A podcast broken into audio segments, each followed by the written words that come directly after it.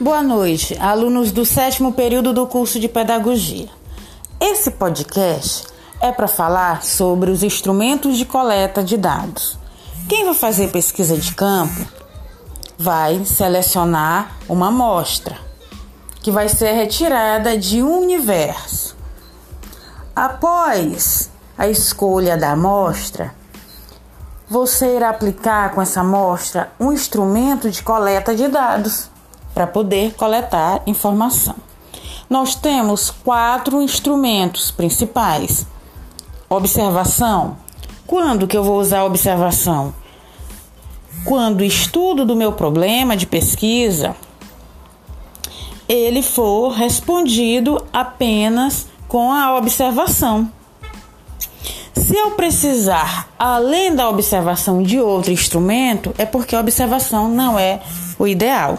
A vantagem da observação é que ela participa conjugada a outros instrumentos de coleta de dados, porque sempre o pesquisador vai estar observando. O segundo instrumento, a entrevista.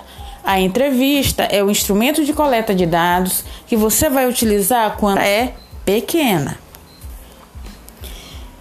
Terceiro instrumento, questionário. Você vai utilizar o questionário quando a tua amostra for grande e você tiver certeza que ela é alfabetizada. Quarto e último instrumento, formulário. O formulário é utilizado para amostras grandes quando você não tem certeza se a tua amostra é alfabetizada. Notem que há uma grande semelhança entre o questionário e o formulário, tá? Esses instrumentos, eles apresentam uma série de questões que podem ser abertas, fechadas e de múltipla escolha. Tá certo? Então eles são bem parecidos. A diferença principal é que o questionário, ele dispensa assistência do pesquisador, então você entrega para a pessoa preencher. E o formulário não. Você pergunta e preenche, tá certo? Então você já sabe. Para escolher o instrumento de coleta de dados, basta olhar para a amostra. Se eu não necessito de seres, mas preciso ter entendimento sobre o campo, observação. Se a minha amostra é pequena, entrevista.